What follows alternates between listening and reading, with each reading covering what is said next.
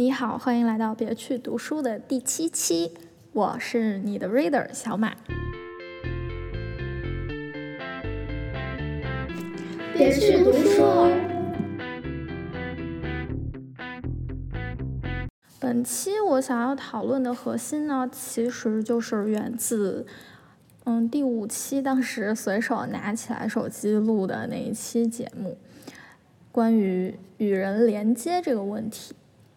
我前阵子看了一本书，它的名字叫《中约后现代基督教文化》。那个书里面呢，作者提出一个话，我看了之后特别感动。他说，在活出自我的过程中，对生活说一声“是”。那个书呢，本身是在聊基督教这个绵延了很久、有多样分支的宗教。在现代社会逐渐式微的一个过程，以及当然，我们承认尼采讲出那一句“上帝已死”，走到今天又已经过了很久了。上帝死了之后的基督教如何指引我们的生活？他大概讲的是这样的一个内容。本身呢，我是一个没有宗教信仰的人，但是这句话呢，让我有强烈的这个。共同感怎么说？有强烈的认同，为什么呢？因为生活和自我有的时候是冲突的，在这个冲突的过程中，我们要如何保证我们能活出自我的同时，还能够肯定我们的生活？嗯，这是我觉得能够总结。我想要谈的与人连接的核心问题的一个点，那这就是一个简单的关于今天标题的小介绍。那我想要讨论的主题主要还是与人连接嘛，就是在我第五期的时候曾经说过的那个建立自己的社群，以及在社群中有一个共认的小文化。那它本身是一个抽象的总结。如果把它落实到现实生活中，就是讨论一下怎么去做的话，是不是很有意思呢？嗯，所以我就想聊一聊我是怎么做的，就在建立自己的社群啊，通过爱别人来确证自己也被爱，然后在整个爱的氛围里拥有属于我们的小文化。好，嗯，那讲到这个呢，其实我。回忆了一下，我当时觉得说，对人与人之间连接这件事情开放了认识，包括对爱这件事情开放了认识的契机，其实挺有意思的。我今年五月的时候参加了一个共创计划，就是它的名字叫“联络一下 ”，Lilo 联络一下共创计划。然后它的第一期做的是植物通信。那其实这个共创计划的。呃，发起人之一小江已经来过我们的节目了，嗯，我们还真的没有见过面，但是我们建立了比较嗯密切的联系吧。包括另外两位就是发起这个联络一下共创计划的主理人，现在和我都是好朋友，其中一位是一直以来我们都是好朋友这样的，嗯，那。它是什么呢？它是一个在线上进行联络的一个活动吧。我们当时是被分配了一个线上的文档，不知道大家有没有用过那个石墨文档？然后还被分配了一个笔友以及一份植物。我当时呢收到的是土盆子和一千颗薄荷种。嗯，我的笔友苔藓，他呢收到的是三株没有长大的郁金香花球。我们呢，就是很快就进入了自己的角色，大概就是在那个线上的文件里面会写一些关于啊我的植物现在怎么样了的一个活动吧。其实一开始我没有想过我会。几乎是在靠着苔藓在固定日期会与我交流，而人生或者说那个时期的生活，它有了一定的支撑。它为什么会这样呢？我就且听我慢慢道来。一开始我们当然只是聊植物啦，后来因为这个植物吧，它种在家里，它自然就关联到了家里什么情况，就是父母怎么样啊，或者说目前的生活状态和谁一起生活呀什么的。那聊到了自己现实的人际关系之后呢，它自然就会勾连起在人际关系中的苦恼，特别是东亚家庭嘛，孩子和父母之间总是会有各种各样的矛盾。我呢，和苔藓呢，都遇到了这种矛盾吧，可以说，我们两个呢 就在那个 线上的文件里面聊天。其实，在线上文件里面聊天的时候。我才逐渐发觉，这个一个看起来比较扁平的联系方式，居然能让我观察到苔藓具有很多很良好的视觉审美以及非常温柔的品质。由此呢，我就好像愈加的，就是怎么说呢，依赖它。通信一个月，我就逐渐的会跟他讲一些。啊，家庭争吵的事情，讲一些，呃，论文呐，烦恼啊，嗯，我今天又做了什么新的饮料啊，我做了什么好吃的呀，嗯，我最近因为什么重大的打击崩溃了之后沉默修行了，等等等等，就是那些你发现你以为难以启齿的东西都可以讲，他不是因为说我确信我不认识他，我可以信任他，而是。你在跟他接触的时候，你会感受到一种自己被接纳的感觉。这个是我现在回想起来，嗯，这段经历给我，嗯，与人交往的认知带来的最大的一点拓展吧。嗯，因为一些嗯我不想解释的原因，我对人类的信任值比较低，说实话，或者是我当我有生物本能下意识去相信的时候，下一秒我会提醒自己要小心，对面是人类，人类是不可信任的。可是，呃，你体会到这种纯粹赛博网络的交流，以及，呃，怎么说呢？你知道近几年是很难有机会见面的，这个局势是这样吗？又不在一个城市，其实也没有什么特别紧密相交的关系，就是别人分配给我的一个笔友而已。我高中的时候交过很多笔友，到现在那个时候通信，嗯，积攒下来的信件和明信片是可以占满满一格的我的书柜的格子间。那些人最后都四散了，嗯。这导致我在开始这个项目之前，我对笔友的认知是有一点点，有一点点怎么讲短时的吧。我会觉得说，嗯，下意识觉得说它不会长久。可是实际上，我经历过后，我和苔藓当然通信一个多月。后这个项目结束了，我们很自然的就没有再联系，甚至我们也没有加微信，因为当时觉得除了那个文件之外，我们不应当在其他的地方有一些更深的联系了，它会破坏这个共创计划。嗯，那后面我也没有主动的去跟他添加微信，因为我那个时候处于崩溃当中，这个事情就这样过去了。等我现在回过头来再看这件事情的时候。我还能够清晰的记得他在通信中跟我说的那些话，或者他跟我一起彼此关心、分享开心的事情，尝试去支撑彼此度过当时当地的难关，这些东西他都在，那个情感都在。我当然知道，就是我现在这样说起来，就很有一种就无凭无证，甚至是自作多情的感觉，因为。和我对线的人没有，苔藓不在，共创计划的其他人也不在，只有我自己，对吗？可是，难道我的感受不真实吗？我不知道在和我通信的过程中，他究竟有没有意愿，就是和我这个陌生人建立那种我想现在认为的相对深刻的联系连接。我也不知道我现在回顾我之前的感受，到底有没有为了播客内容而编造的这个意图。我也很难判定，但是怎么说呢？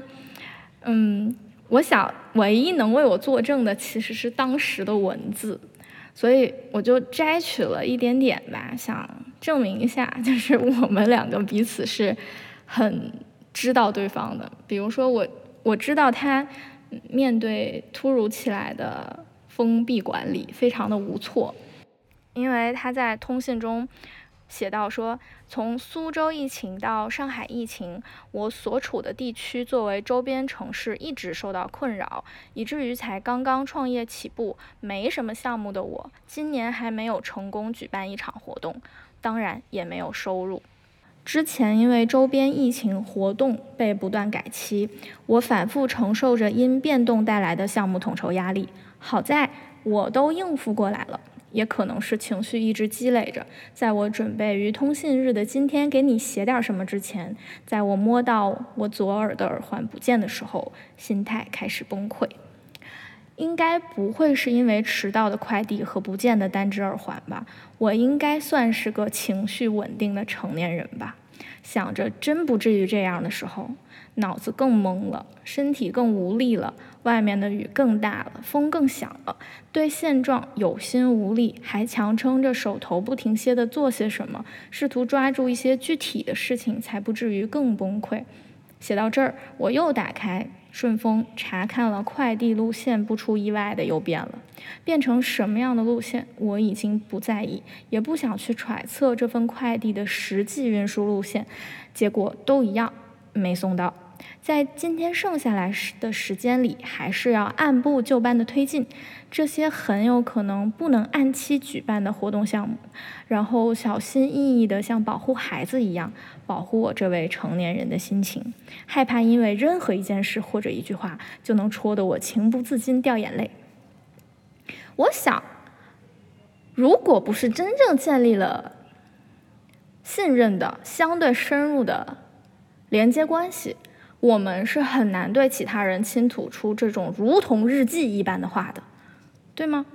当然，我在面对这样的他的时候，我也会给予一定的回应，我会跟他说一些抚慰的话，我会试图通过比我力所能及的方式去安慰他。比如说，他崩溃的其中一天，我给他发了我当时写的一个比较阴暗的诗。我觉得人每一个人都有。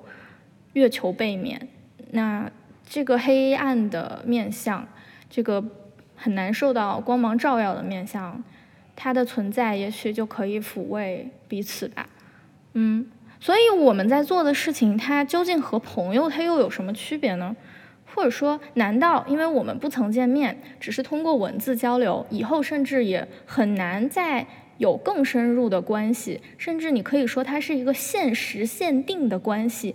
就代表我们并不曾拥有一个两人社群，甚至是如果加上这个共创团队的话，就可以是近十人的小社群吗？我们拥有呀，我们只是短时的拥有，而且甚至在那个小社群里，我们是有自己的文化的。嗯，它的形式非常特别，它就是我们文化的框架。至于里面我们怎样彼此接受，我们怎样服从。主理人的设计需要我们在什么时间出现在文档里？我们甚至可以不服从。我们在在想，嗯，我们不服从的时候，我们就在想出现的时间出现，留下一些想对对方说的话。当然，那份文件呢，肯定不止我们两个人看的，因为它是一个共创出版项目。虽然说现在出版物还没有影子，可是呢，主理人们会看。但即便是这样，我们仍然好像并不是很在意。这个经历其实，说实话，非常契合我今天想聊的主题。但是呢，它有一个怎么说呢？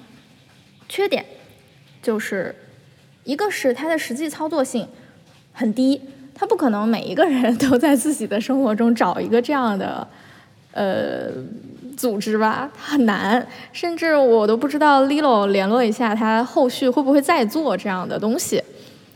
但是呢。怎么说呢？就是嗯，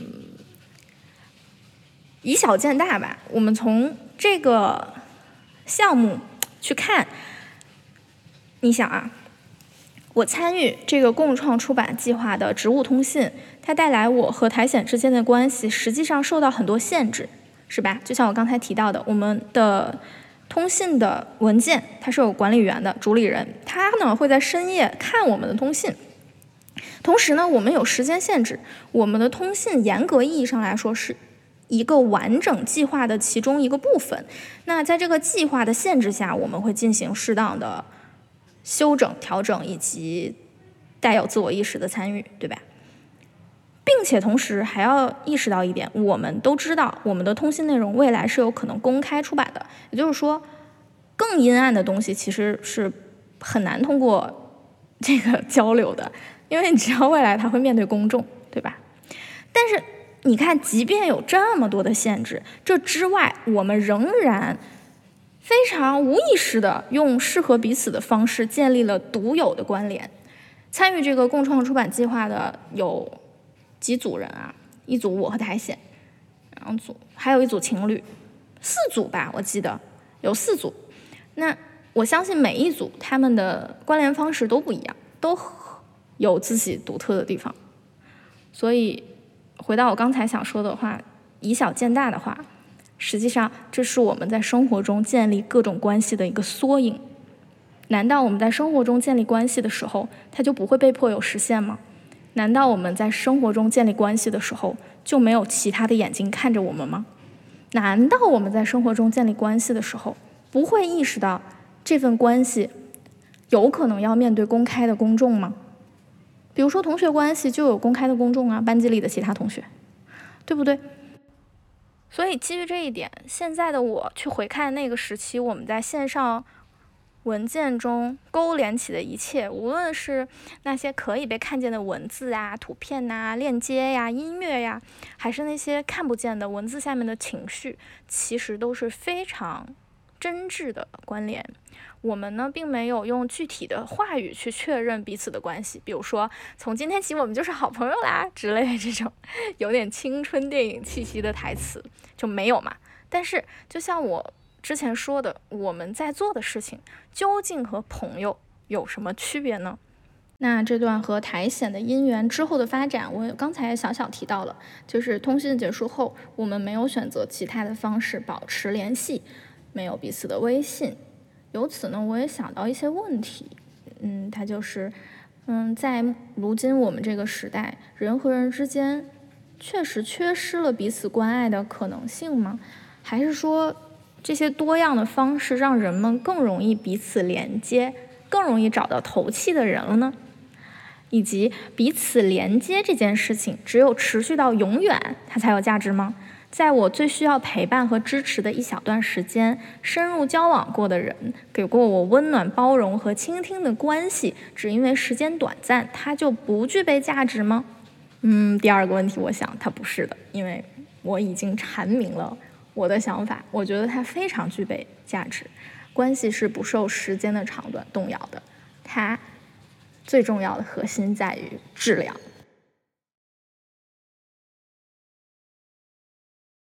好，那我前面已经介绍了我参加线上通信计划这个事情。那如果要我总结的话，我会觉得经历过这个通信计划的我，已经体验到此刻目前的我非常看重的一个理念，那就是建立足够深入的关系，也许可以不受到传统社交形式的限制，线上的关联也可以非常深刻，且具备极高的质量。好。但是呢，当时的我其实并不觉得这是一个可重复实施的方式。我也提到了嘛，因为其实它看起来有一些非常硬性的规定和限制，这个东西就就很难复制啊。因为它本身它是服务于一个共同的计划的，对吗？这些人是由于想要参与一个项目，共同的生产一个出版物，才聚在一起，才用文字去寄托。一份关联关系，嗯，那它本身必须被承认是一个极度独特的案例和经验。可是呢，究其本质，我和苔藓是在共同进行一个项目的过程中建立了较为深入的关系，而且这个关系呢，随着项目的结束呢，也就走向了结束。它有一个非常完整的过程。非常完整，而且非常浓缩。我相信很少有人能够在一个多月的时间，彼此之间袒露像我和苔藓在通信计划里袒露的东西这么多。那它难道不不可以称之为一个浓缩吗？它可以。那我们以此去关照自己的人生。我的感受就是，我与人建立连接，它其实在于真正对他人的关注、关心以及爱。其实，在我目前的人生以及本期节目中，我谈的爱是非常怎么讲广义的，不受很多东西限制的。它并不一定是非常非常深刻的，就是。比如说，我今天能为你去死这种级别的爱，不是，它就是一个本能的、浅浅的人和人之间的关爱。这样，那如果我们尝试去释放爱的话，其实可能会造成很多很多结果嘛。比如说，我们用爱去照耀我们选择去爱的人。我们去给他们一点温暖，给他们一些支撑，或者是你哪怕向对方索取一些陪伴呐、支持啊、倾听啊这些东西都可以。又或者是哪怕仅仅就是想要默默的不被发现的去爱他，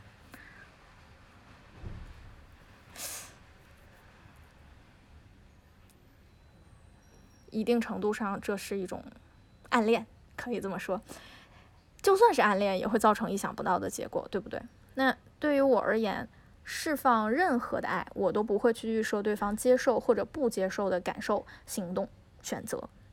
我就是去爱我想要爱的人了，而如何对待我的爱是他们的责任范畴。看他们爱他们，观察他们是否愿意被我爱，需要被何种方式去爱，以及他们到底爱不爱我。才是我的责任范畴。说白了就是责任明晰。我决定今天我要去爱 A 了，我以后将永远爱 A，那我就去实践它。那 A 可能会给出负面的拒绝的反应，我会去分析他为什么拒绝。他是讨厌我，还是说他不好意思？他说我不好意思，我就会去证明你不要不好意思。我想要关心你这个东西不是求回报的，我就是想要关心你，请你接受我。这就是我的思路。那。我根据对方后续的反应去决定要不要爱，要不要换种方式爱，要在什么情境中逐渐向他们展现我想要与他们建立拥有小文化的社群这个念头，是我觉得我需要在关系里做的事情。也就是说，所谓的拥有小文化的社群这个东西，不是我一个人的臆想，它是我陆续要在我的人际关系中实现的东西。当然，我前面讲的这些。显得特别健康，特别顺利。但是真正进入人际关系之中，你会发现人他的复杂就在于，它就是有月球的背面的，它就是有那些阴暗的东西，有很多很多我们怎么讲，可能不能接受和面对的东西。那要怎么去处理，又是实践的过程。我相信总有办法处理的，因为这个东西不是绑定的。我今天想要爱你，明天也想爱你。那你不想，你会一直拒绝我？难道我会永远争取下去吗？不会，我也会有我的判断。或者我们两个建立了很好的关系，彼此认可了对方是朋友，可以彼此陪伴，可以信任。但是你拒绝和我拥有我们自己的暗号，拥有所谓的小文化，你拒绝我的这个设想，这也是没问题的呀。我不对。他人一定会进入我的社群，一定会接受，在我的社群里建立我们自己内部的文化这件事情，抱有期待吧。我不抱有期待，就看他们怎么回应。这样，但是我会努力把我想要做的东西给他做了，因为我意识到，对于我而言，与人建立连接的重要的核心是，爱是建立人与人之间真实连接的重要基础。爱可以有它不同的浓度、样貌、风格，甚至是逻辑，甚至它可以健康，也可以不健康，对吗？但爱一定不会是欺骗和有目的的设计。这也就意味着，我绝不会预设，或者说我设计某些方式，让我想要爱的人掉进我设计的社群中。掉进我设计的陷阱中（引号）。嗯，为啥呢？因为欺骗它本身不符合我的整个理念。在爱和被爱的关系中，每个人都有主动释放任何情感的权利，也有选择的权利。也就是说，简单而言，当我认准了这个人会像小狗一样去爱它，然后摇尾巴，我跟他说：“嗯，我认准你了，我想要爱你。”但他如果拒绝，他说：“不不不不不，我不愿意。”那那我只能接受啊，对吗？它这个核心呢，就是我小文化社群的基本底色。目前我认为的基本底色，是因为我相信《Tuesdays with Mori》那个书里面，Mori 讲的那个小文化，其实也就是安德森所谓的想象的共同体。它是一种依赖长期相处而逐渐生长起来的默契，它是活着的，这也就意味着它是可以改变的。因此，我们不需要把它写下来变成条约，然后让每个人盖章、摁手印儿什么的。我们不需要每一个参与其中的人去做这样的承诺。我们只需要按照习惯、喜好各自不同的方式去进行相处。至于其中的默契呢，时间会去处理。至于持续的时间长度呢，还是交给每个人的心。这样说，我现在想想，我觉得我讲的这个东西，我想象的这个东西，其实就是一个很可能我们曾经都无意识的去做的事情，只不过我们不够勇敢，或者我们的勇气是有极限的。当我们在一个争斗的世界中反复的受挫之后，我们就很难再去相信。人和人之间真的可以建立连接吗？人真的不会侵犯彼此的利益吗？真的出现困难的事情，哈，人真的不会大难临头各自飞吗？当你怀疑这些东西的时候，你就在预设一份真挚的情感，不管是友情、爱情还是什么同学情、战友谊，它必须持续到永远，持续到 you die and I die。但是我觉得不是的，一个缘分它会走向尽头，一一段关系也会走向尽头。我们每一个人都会死，但是死不一定是一个关系的终结，而一个关系它终结在我们死之前，也不代表这份关系它没有价值，甚至未来反目成仇，它也不代表我们曾经彼此珍惜的时间它不具备价值。有的时候事情要分开来看，对。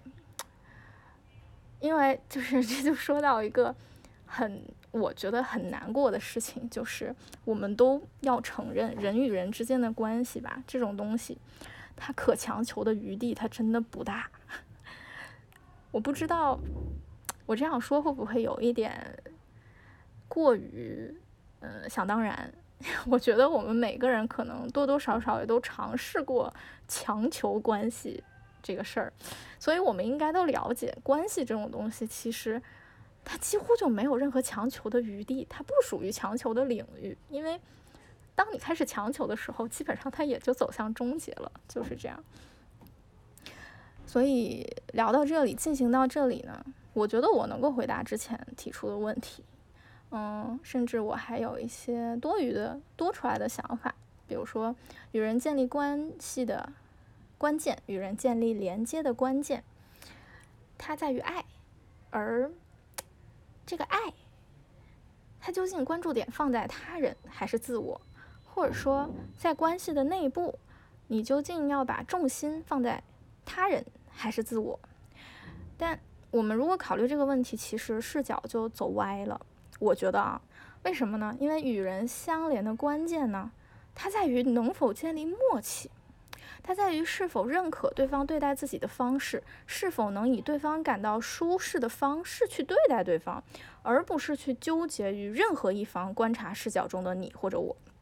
如果说的抽象一点，就是任何关系中都有主体与客体，这是我们承认的一个事实。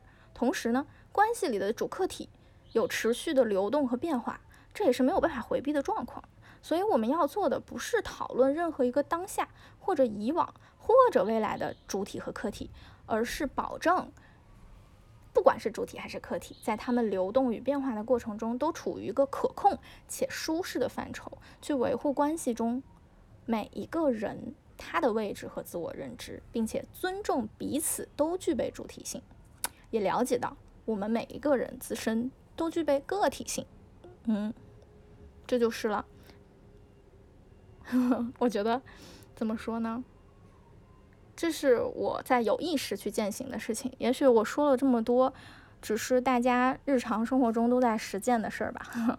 只不过，嗯，怎么说呢？只不过我想要把它梳理成一种有逻辑的，能够拿出来抛开现实例子去谈的。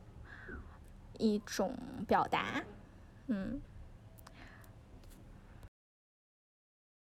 好，那以上就是本期第七期的节目主要内容。嗯，如果我要用一句话来总结本期讨论的东西，那就是希望我们每一个人都有舒服的爱别人的机会，也有舒服的被爱的机会，以及都准备好了这份爱它有期限，它可能随时会结束。但是呢，期待它有可能一点点可能，哪怕持续到永远的心态吧。嗯，在与人建立连接的时候，希望我们都能做到，在活出自我的过程中，对生活说一声是。好，这就是本期的内容啦。希望大家都能平淡的对待我这一期的嗯奇思妙想，嗯之类的吧。嗯，那我们下期再见啦，拜拜。